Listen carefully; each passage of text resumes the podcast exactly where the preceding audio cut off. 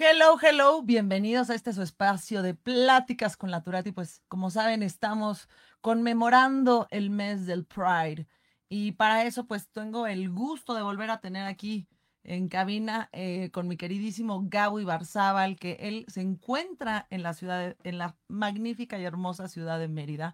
Y Gabo, eh, además de ser, como lo dije hace un momento, además de ser un tremendo periodista, de ser un gran, un gran amigo y una gran persona, es un representante que lucha por esos, por los derechos de igualdad, por esa eh, equidad de género que, que, todos, o sea, love is love, que nos respetemos entre todos, que no apoyemos al contrario, esas, esas, como pasó en días pasado con la mm, editora de una de las revistas más importantes del mundo de Harper's Bazaar, eh, la señora Luisa Alarcón, apoyando las terapias de, híjole, que ya no sé si llamarle terapias a esto, sino pues, se me hace casi como hablar de la Inquisición para cambiar la a lo que uno ama, lo que uno quiere, ¿no? Entonces, el día de hoy estoy con mi Gabo. Gabo, ¿cómo estás? De la discriminación y luego segundo, de las terapias de conversión.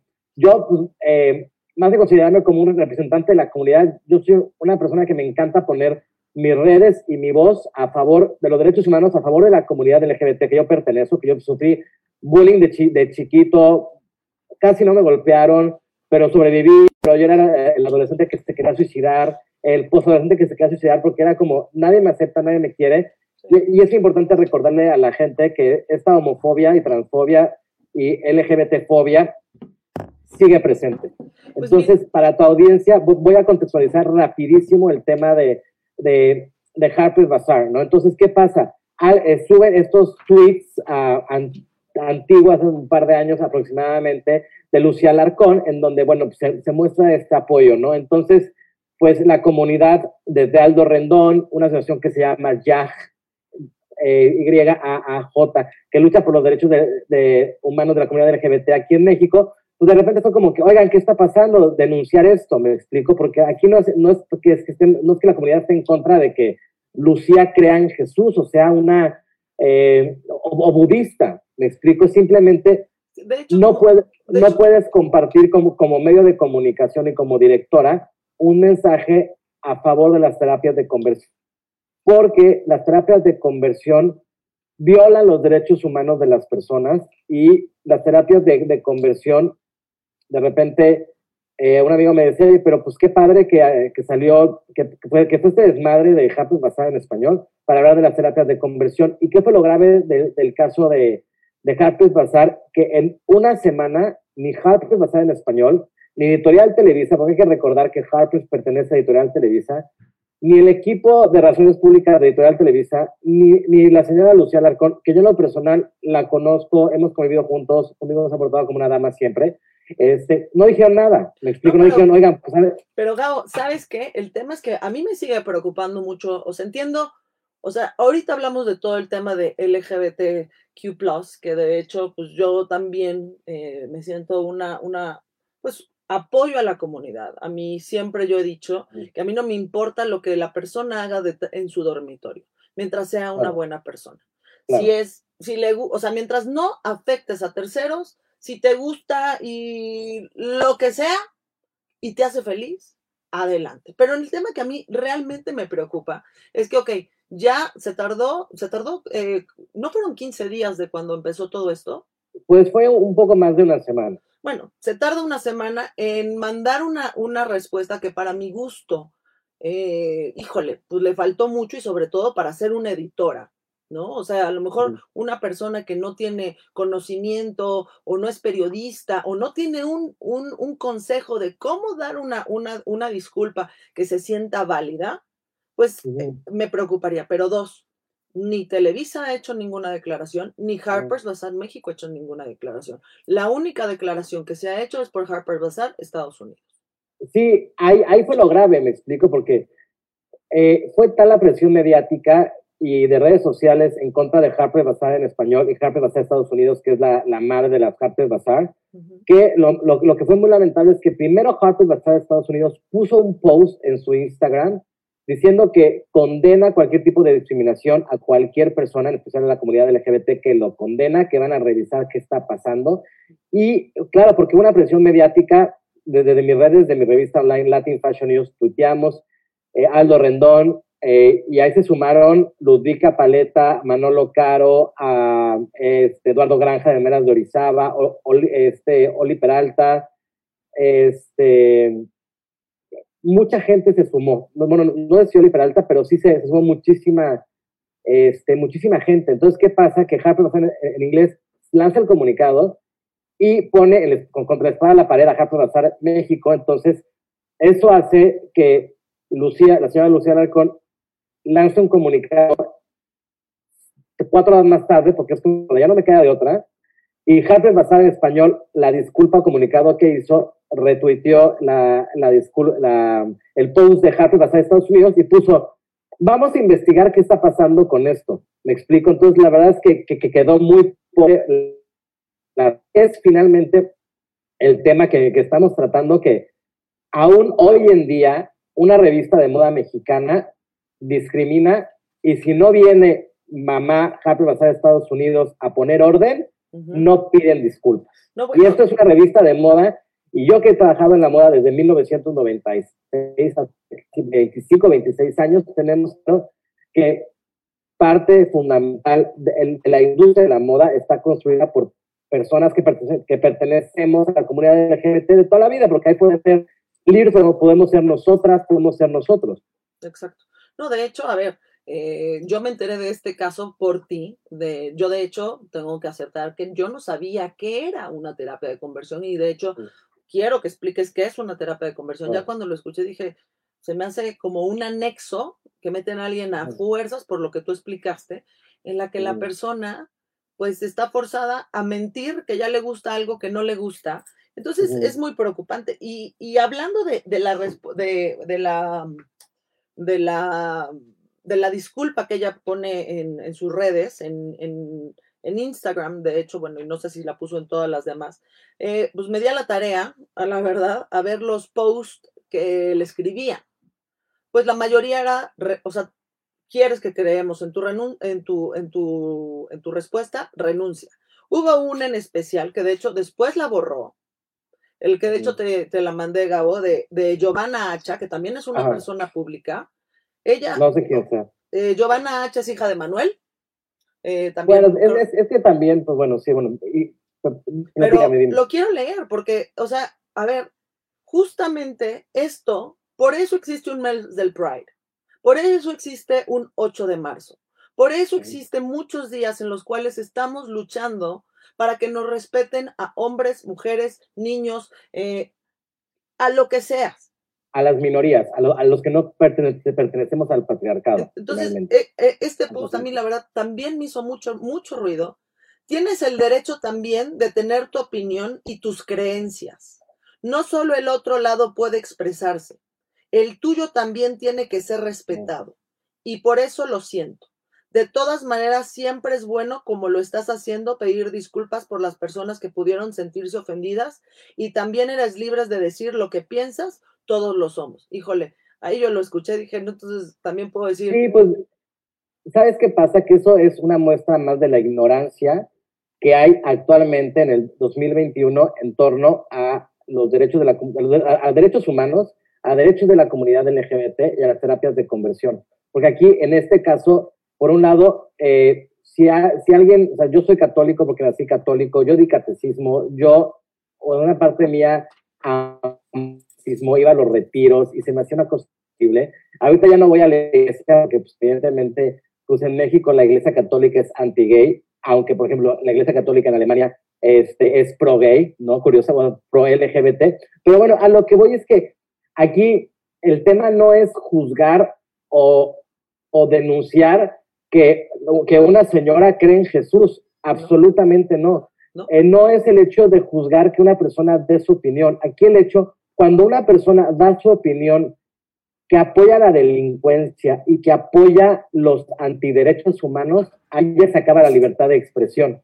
¿Me explico? Porque es como si de repente llega alguien y dice, bueno, pues este, está bien, maltratar a, un ser humano, quien sea. Ah, pues libertad de expresión. No, pues no, no, o sea, la, libertad, la, libertad de expresión se rompe cuando atacan y violan los derechos humanos. ¿En qué sentido es eso? De hecho, este en el artículo 3 de nuestra Constitución, en la cual habla de la libre asociación y también de que tú puedes decir todo lo que tú quieras siempre y cuando no afectes a alguien más. Entonces, eh, pero de una manera, o sea, por ejemplo, a ver, oye, yo apoyo a que pongan a los niños mexicanos en cajas como animales porque son unos animales. Perdón, no puedes decir eso, estás atacando. La libertad de expresión. O sea, eso, la libertad de expresión, como diría em, nuestro querido Benito Juárez, el respeto al derecho ajeno es la paz y el respetar las decisiones y, y las opiniones de los demás. Entiendo que se tienen que respetar, pero hay de opiniones a opiniones. Y esta opinión, la verdad, me pareció pues fuera de que hablemos de que creo en Jesús o no creo en Jesús, apoyo el aborto o no apoyo el aborto, el, el, el apoyar un delito, porque es un delito, estas terapias de conversión, pues la verdad me parece terrible. Sí, porque además es muy interesante que en el 2020 la Ciudad de México ya tipificó las terapias de conversión como un delito.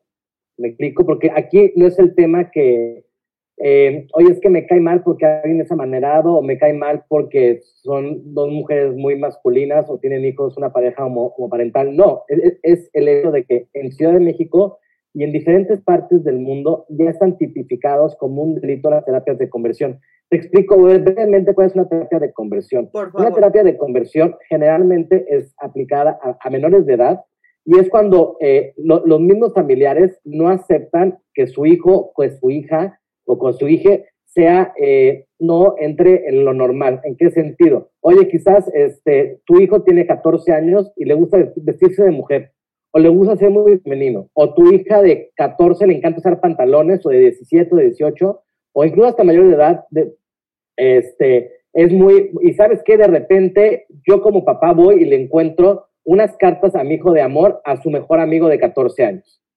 Y digo, no, es posible, mi hijo es gay, no, no lo puedo creer. y ahí entra realmente. Mi hijo está enfermo, ¿no?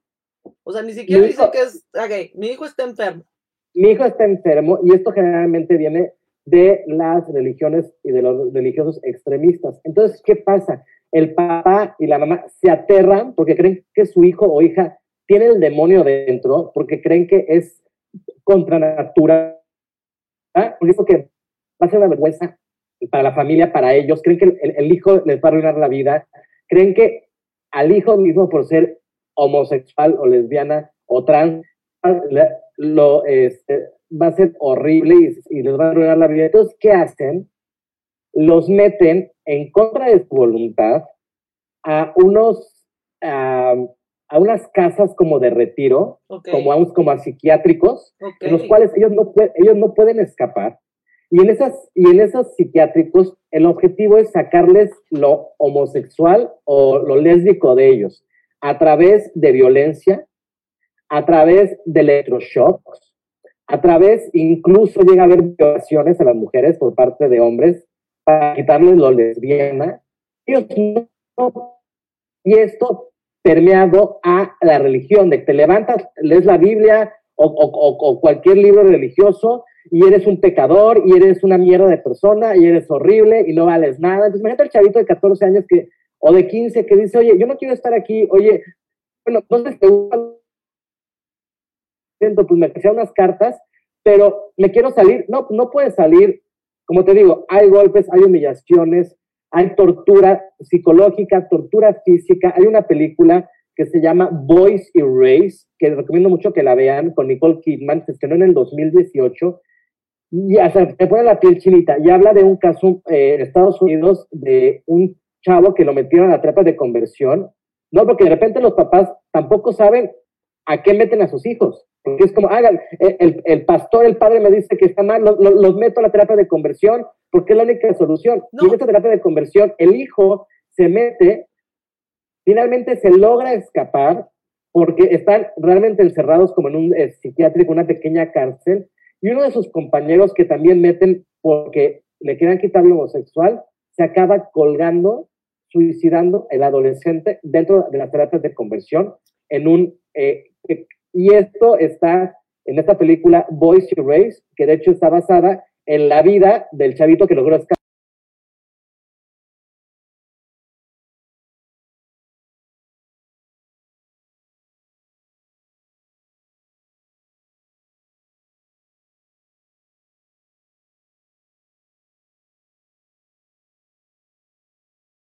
compartir.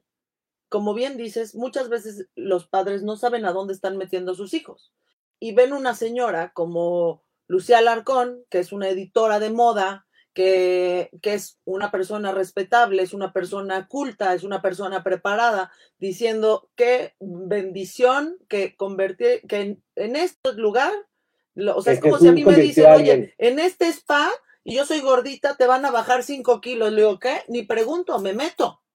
Entonces, ese es el problema de este tipo de tweets, que las personas que no están informadas de qué es lo que pasa en estos lugares, pues apoyan el que sigan haciendo este tipo de, humillaciones, este tipo de delitos, este tipo de, de, situaciones espantosas. Rapidísimo vamos a meter dos preguntas y creo que vienen, al caso. Gracias por mandarnos las preguntas. Manden más preguntas, por favor. Híjole, no sé si están buenas las preguntas. Eh, híjole, voy a, no voy a decir tu nombre por, por, por, respeto. Eh, dice, ¿cómo puedo hacer para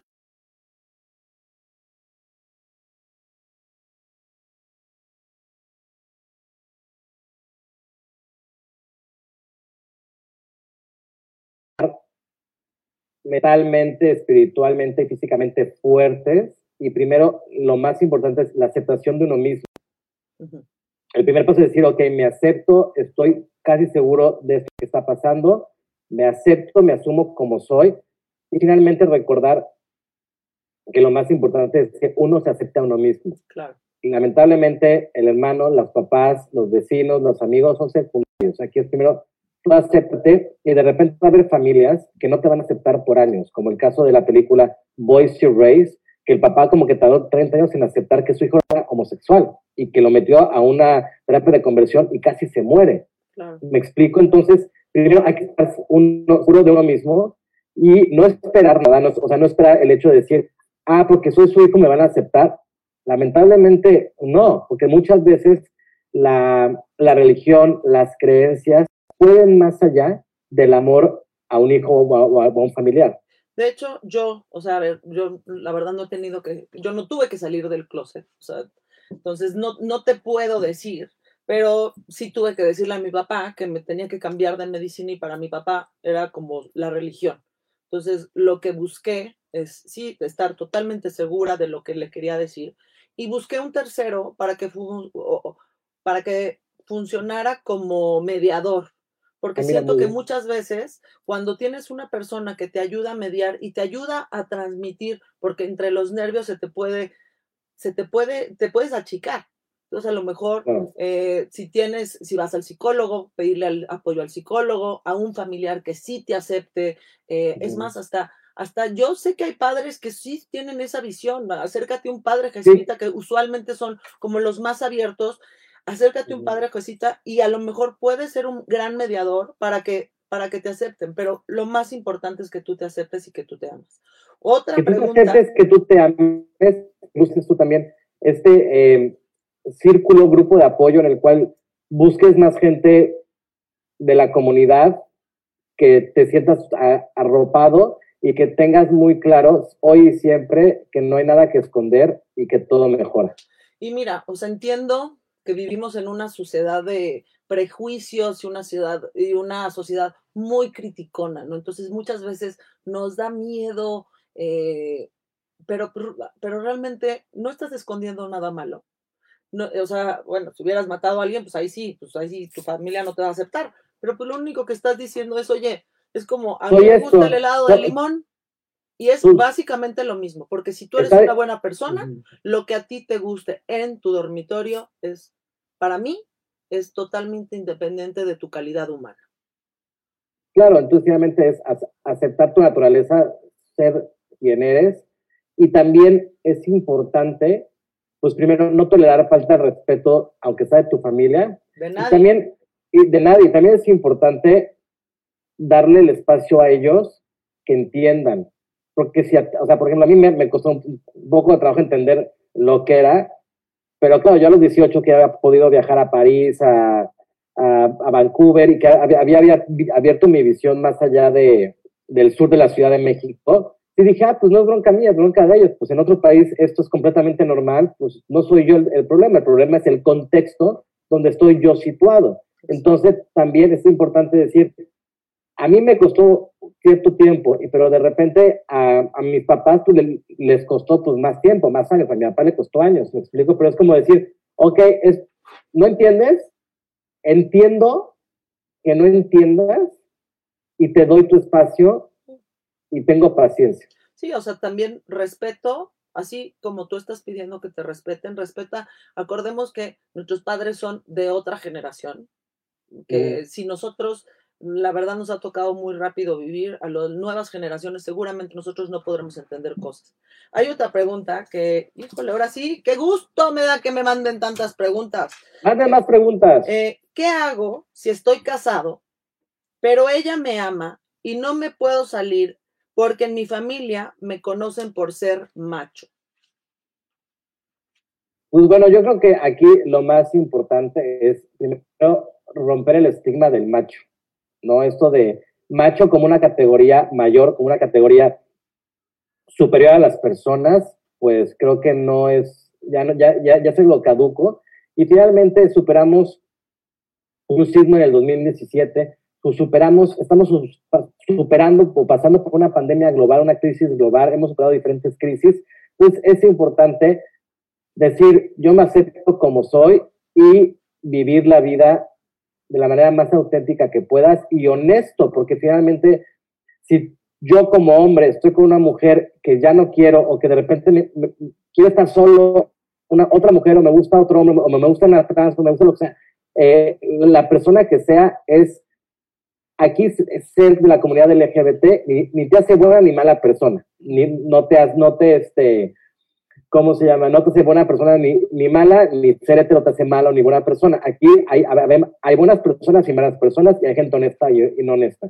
Entonces, si tú ya te quieres salir de eso, pues sé honesto y díselo, no le juegas la vida a, a tu esposa 10 años para que en 10 años ya tengas otra pareja y tengas hijos o tengas un amante en Nueva York, sino pues, sé honesto. Y lo que importa a tu familia, en verdad, es lo que importa, es lo que pide a tu familia. El que se va a dormir a la cama, con, pues se despierta contigo mismo, pues eres tú. Y mira, yo te voy a decir una cosa, ¿no? O sea, hablando yo como mujer, entiendo de que puedo amar a mi pareja, pero muchas veces el amar a la pareja es, bueno, más bien, el amar a alguien es aceptarlo.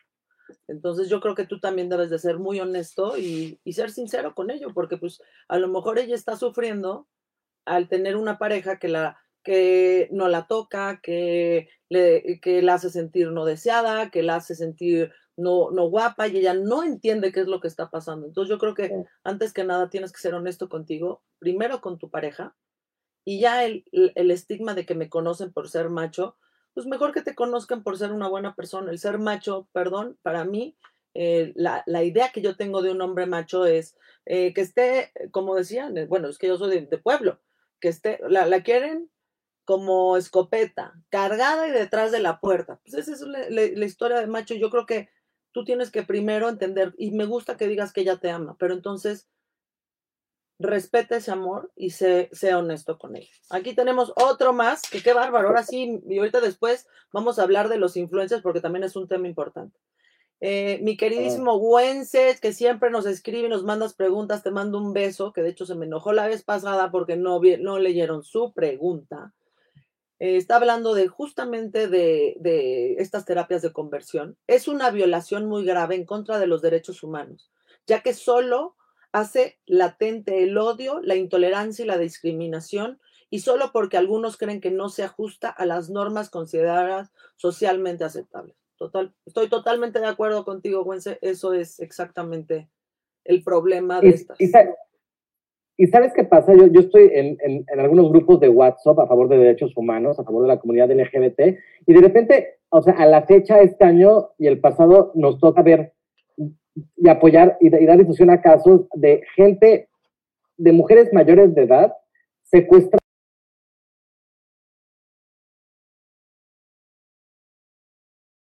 en México.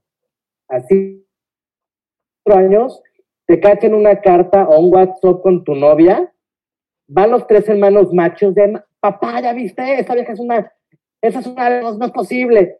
Ah, ¿cómo? No, no, es que eh, Dios dice que esto es, es, es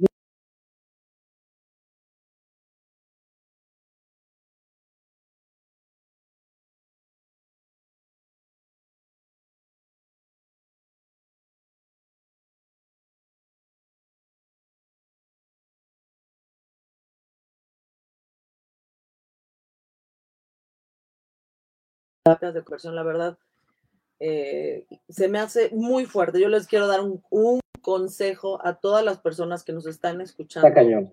Eh, ah, ya. Les quiero dar un consejo a todas las personas que nos están escuchando, hombres, mujeres, eh, les, o sea, lesbianas, es que, es que lesbianas, transexuales, transgénero, queers, and, y plus. Intersexuales. Mi consejo para todos ustedes, tu independencia económica te da tu independencia emocional. Si tú no dependes de tus padres, tú les puedes decir lo que tú quieras, porque tú ya eres responsable de ti. Entonces yo siento que hombres y hombres, mujeres, LGBTQ+, todos, todos tenemos que ser independientemente económicamente, porque eso te da tu independencia emocional. Porque entonces, Emocional completamente, y además, digo, este, sí es importante en la medida de lo posible que se, que se pueda trabajar para tener recursos. Y me voy a, dame un minutito, te voy a decir rapidísimo. Por favor. En 1990, la OMS elimina a, a, la homosexualidad de la clasificación de enfermedades en 1990, hace 32 años. ¿Qué es me nada? explico. Entonces, entonces, ya no es una enfermedad, me explico. Ya la OMS, que ahorita ya oímos tanto el 2020 y 2021, que antes ni siquiera la oíamos tanto, ya dijo hace, en el 90, ya no es una enfermedad. O sea, no hay nada que curar, no es una enfermedad. ¿Y qué pasa? Este mes estamos celebrando el mes del orgullo y te voy a contar a, ti y a tu audiencia por qué se celebra el mes del orgullo en junio.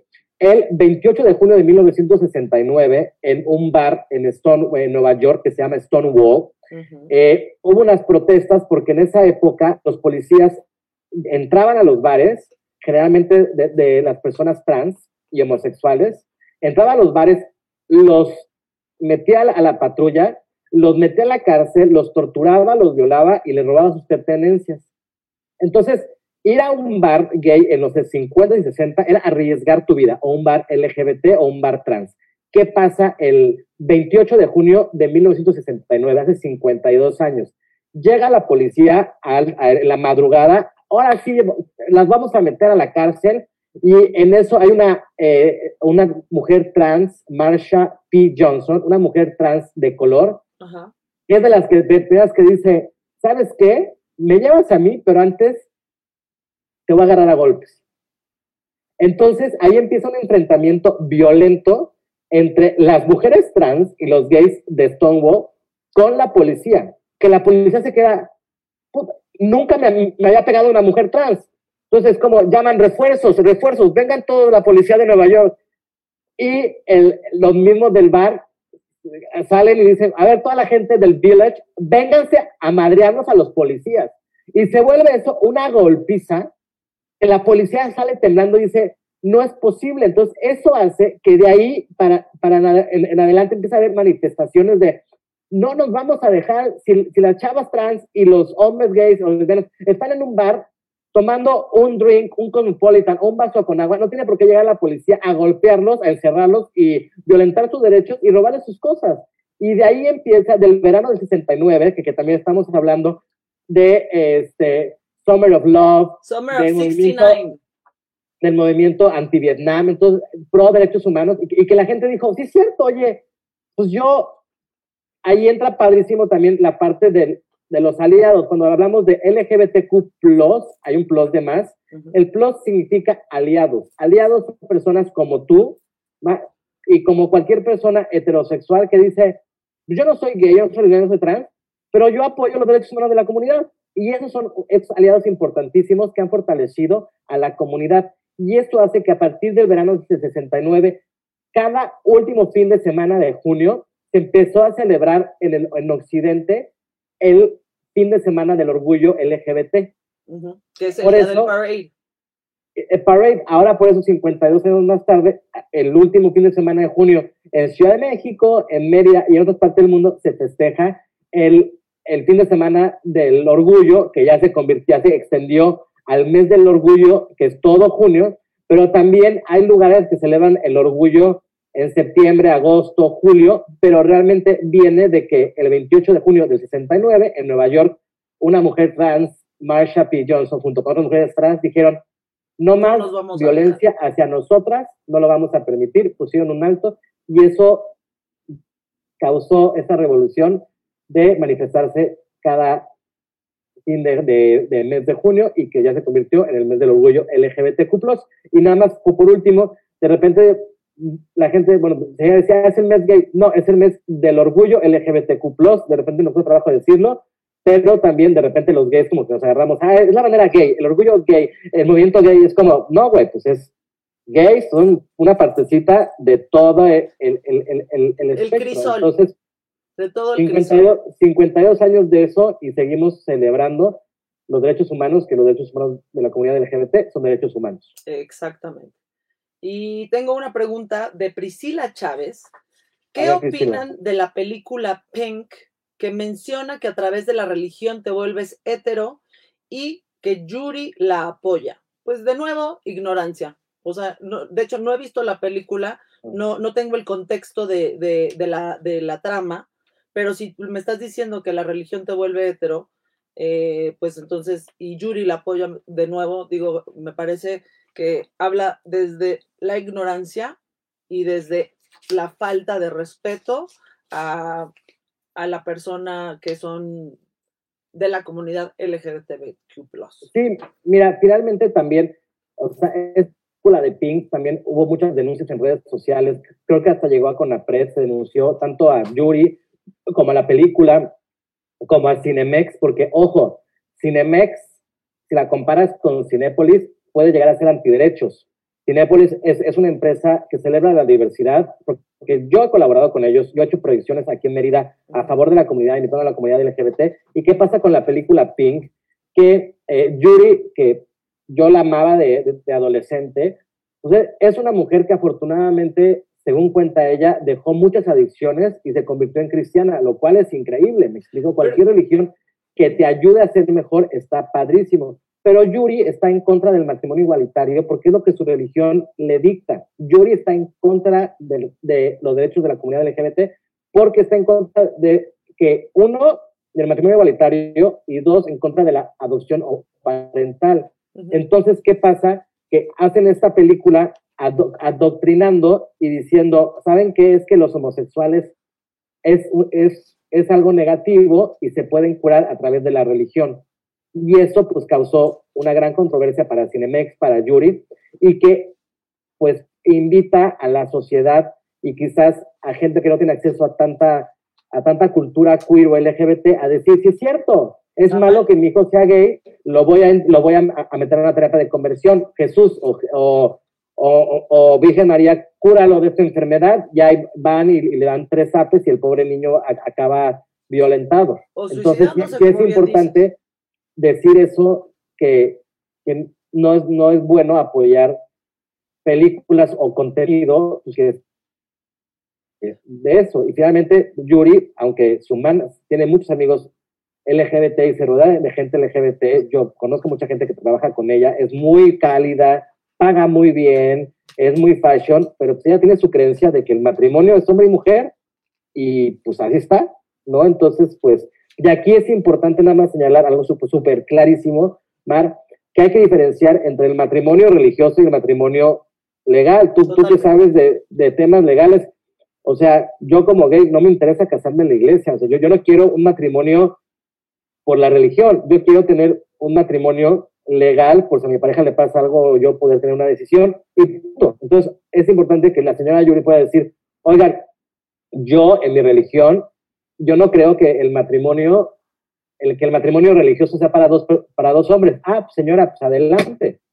Oye, pero el matrimonio a nivel legal, ¿sí tienen el derecho? Sí, entonces ahí hay como está, hay que... Hay que diferenciar, como bien dices, eh, a ver, de hecho, quiero celebrar el estado de Sinaloa, que ayer pasó que ya la gente se puede casar del mismo sexo, lo cual lo aplaudo, pues eso significa que ya el respeto está hoy por hoy, hoy en día aquí en México. En Mérida todavía no ha pasado, pero yo siento que para allá vamos, vamos hacia el respeto. Y sí, muy importante lo que dices, o sea, entiendo que algunas religiones no reconozcan el, el matrimonio del mismo género como para tenerlos dentro de su iglesia y darles una bendición. Pero ojo, yo conozco padres que, que es más, divorciados, que sí les dan una bendición, porque lo que quieres es una bendición, o sea, que te echen como agua, buena vibra, lo que sea, pero es muy diferente hablar de los derechos que uno tiene como ciudadano mexicano ciudadano del mundo, de cualquier país, que te, que te respeten y que te defiendan. ¿Por qué una mujer se casa? Es más, ¿por qué la iglesia te pide a fuerzas tu documento de que te casaste por, por, por, lo, por lo civil para que te puedas defender en el caso de que tenga que haber una disolución del matrimonio. Y es más, hasta aunque no haya una disolución del matrimonio, el hecho de que tu pareja muera el hecho, es más, hasta por temas fiscales, tú le puedes hacer una donación a tu pareja, tú le puedes, entonces hay mucho trasfondo y sí, como tú bien dices, ok, si la religión cristiana no lo reconoce, ok, no les dan la bendición en la iglesia, pero que sí le den su papelito en el que, a ver, tú y yo estamos casados, estamos por mancomunados, estamos por separados, y eso es un respeto y un derecho por ciudadano, no por tu, por tu preferencia sexual. Claro, porque yo no voy al banco y digo, ¿sabes qué? no, voy a pagar American Express porque soy gay. Y, no, o, ¿sabes qué? No voy a pagar impuestos porque soy gay, ¿no? Y aquí eh, todos tenemos los mismos derechos y las mismas responsabilidades. Y aquí el tema también que es importante señalar que en Yucatán el matrimonio igualitario y la adopción homoparental sigue siendo ilegal porque el Congreso de Yucatán votó ilegalmente y en secreto en contra. Entonces, ¿a qué hablo? Que es importante que sigamos poniendo en la mesa el tema de derechos humanos y apoyándonos junto con los aliados y con tú que me estás escuchando, que me estás viendo, decir, oye, bueno, pues quizás yo soy cristiano y yo en mi religión, el matrimonio, el matrimonio religioso es hombre con mujer, pero a nivel legal, ellos tienen todos los mismos derechos, pues adelante. No ponernos los pies los unos a los otros. O es más, que lo pongamos de esa manera, ok, está bien, no, no me das el matrimonio, eh, no me reconoces mi matrimonio eh, en, eh, bajo las leyes, ¿no? Pues entonces, pues, dame un beneficio, que no pague impuestos, como bien lo dijiste, ¿no? Entonces, si tengo todas las responsabilidades, ¿por qué no también tengo todos los beneficios de, de que la ley me respalde y me proteja? Hijo Gabo, ya estamos casi jalando la liga, porque ya casi se acaba el programa. Pero bueno, rapidísimo, tenemos que hablar del tema los influencers que violaron la veda electoral. ¿Qué pasó? Creo que, creo que es muy lamentable esto que pasó, que creo que hasta 90 talentos digitales, ni me gustaría llamarlos influencers, no me gusta llamarlos ni actores, como talento digital que tiene buen alcance en redes sociales, pues eh, un, par de, eh, un día antes de las elecciones, pues hubo una campaña de un partido en donde pues, todos decían diciendo, todos salían diciendo lo mismo. Yo llevo siendo talento digital o influencer 10 años, tengo el primer blog de moda en México, Latin Fashion News, sé cómo funciona el asunto, conozco a muchos de ellos, conozco a muchos de los managers. Obviamente era, e, es una campaña, una campaña que se les pagó un cierto dinero a la mayoría, según reportan varios medios de comunicación. Y aquí lo que es muy lamentable, hablando de la comunidad LGBTQ, que también muchos, muchas, muchos influencers o talentos de la comunidad LGBT vendieron su voto, vendieron su opinión y, e infringieron y la ley, me explico. Entonces, aquí tenemos casos de, de gente de la comunidad o aliados como Landa García, que me cae perfecto, pues oye Landa, ganas un buen de en hoy, ¿para qué te has vendido tu voto dos días antes? Tenemos el caso de Eugenio Schiller, que este chavo muy guapo que aprovecha todo el boom que tiene la serie de Quién mató a Sara, aprovecha todo el boom que él, él, está trayendo por esa serie para opinar de un, de un tema político, que obviamente la gente puede opinar de quien quiera, pero no durante la veda electoral. Exacto. es una vergüenza. Luego tenemos a esta chava que se llama Carla Díaz, de Ah. JNS, una chava lindísima, educada, con clase, eh, muy privilegiada. Yo la conozco, hemos, hemos convivido juntos, tiene, muy, o sea, tiene recursos su familia. Es una voz que habla a la comunidad LGBT porque es la conductora de un, de un reality show que se llama La Más Draga, la versión mexicana de, la versión mexicana de RuPaul Drag Race. Tiene un programa de YouTube que se llama Pinky Promise, que es, invita a gente de la comunidad y Carla, que, bueno, la, se me hace una chava padrísima, dices, ¿en qué momento necesitas vender tu opinión, hacer algo durante una veda electoral, quemar tu carrera así?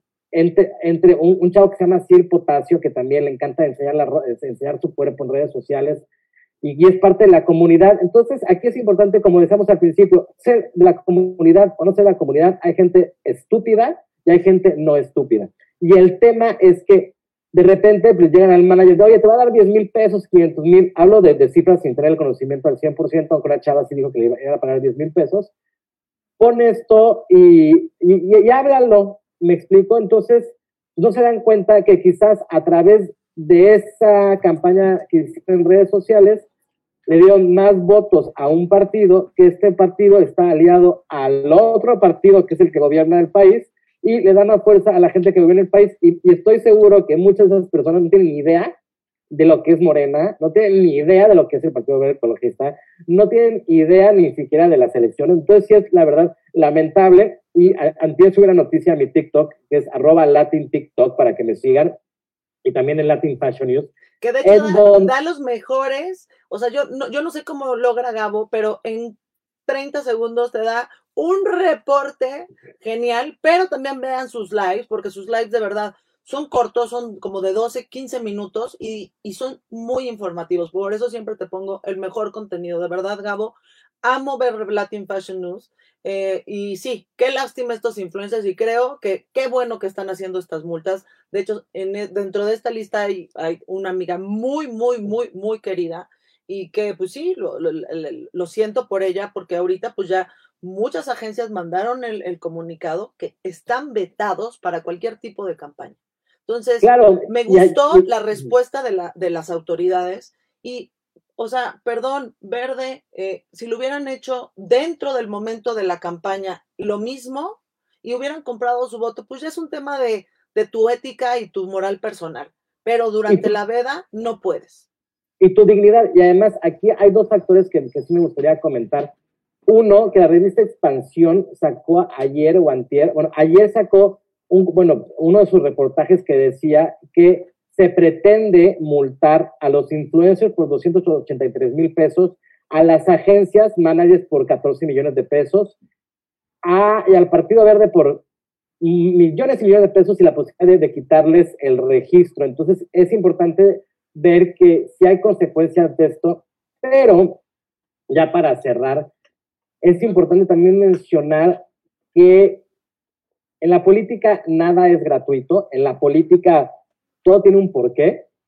Sí. Hay que ver si nos enoja lo de los ah, nos enoja los influencers, pero también hay que ver que la atención mediática de estas elecciones no fue la violencia que hubo a nivel nacional, no fueron todas las personas que fueron asesinadas. Eh, hubo un estado en donde hasta hubo una granada, Ajá. me explico. La atención mediática fue el lunes, después de las elecciones, uh -huh. sobre el tema de estos influencers que obviamente el partido que los contrató sabían que lo que los estaban engañando, sabían que se iban a convertir en algo mediático y quizás esta cortina de humo le benefició a ver, rapidísimo. A otro partido, yo sé que no o, o, cambió la dirección. Mira, yo nada más voy a decir una cosa. El día de ayer, eh, la persona que da las mañaneras eh, quiere pasar tres leyes. Eh, una de ellas de de, mm, de, ¿cómo se llama? De electricidad, que bueno, eso es, es, muy preocupante porque, bueno, él no apoya la, la, la, energía limpia, pero una muy importante, muy importante, que va ligada a la ley Saldívar, que todos estamos empujados en los, los influencers, la ley Saldívar hoy por hoy está en revisión, y dos, quiere cambiar las, el, la, la vía de, de, de, cómo se llama, de, las, de cómo se manejan las elecciones en México. Entonces, sí hubo una cortina de humo. En, en otros momentos se llamaba chupacabra, ahora se llaman 30, 84 influencers. Oye, Gabo, 84 influencers. ¿Qué, ¿Qué cosa? ¿Qué cosa? Pero qué bueno que la gente en sus redes expresa su opinión y es importante que busquemos, yo soy completamente apartidista, pero que busquemos un mejor país, un país democrático y que también la riqueza se pueda repartir a todas las personas y que todos los mexicanos puedan vivir en dignidad y que sepamos que nosotros como, bueno, yo Gabo, soy muy privilegiado con lo que vivo y, poder hacer eco de la labor que hacen los activistas de Uso Colorado. En mi nueva portada de Latin Fashion News está el activista Alan Hu, perdón, Alan Pinzón, creador de Vive Libre, un chavo que estuvo al borde de la muerte y cuando regresó de la muerte, al borde, al borde de la muerte, dijo, voy a luchar para que a nadie en México le falten medicamentos retrovirales para luchar contra el VIH-Sida, y él dona medicamentos a toda la República, bueno, a mucha parte de la República gratis, da terapias a, través de, de, su fundación, y si eres parte de la comunidad, si eres aliado de la comunidad, usa tu voz por un México mejor. Así es. No hay un México de chairos y no hay un México de fifís. Hay un México de mexicanos. No podemos permitir que nos sigan dividiendo somos un grupo, hay que respetarnos y hay que recordar que México es solo uno. Mi querido Gabo, de verdad se nos acabó el tiempo, como siempre contigo, es un placer, por mí me encantaría tener un programa contigo, porque te, me encanta platicar contigo y la plática es rica, se te extraña, prometo ir a Mérida pronto a visitarte, como siempre un placer el que, el, el que poder tener estas pláticas con un, realmente un periodista.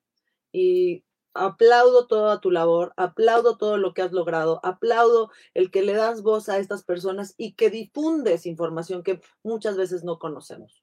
Te agradezco tu tiempo y pues Gabo, un beso hasta Mérida.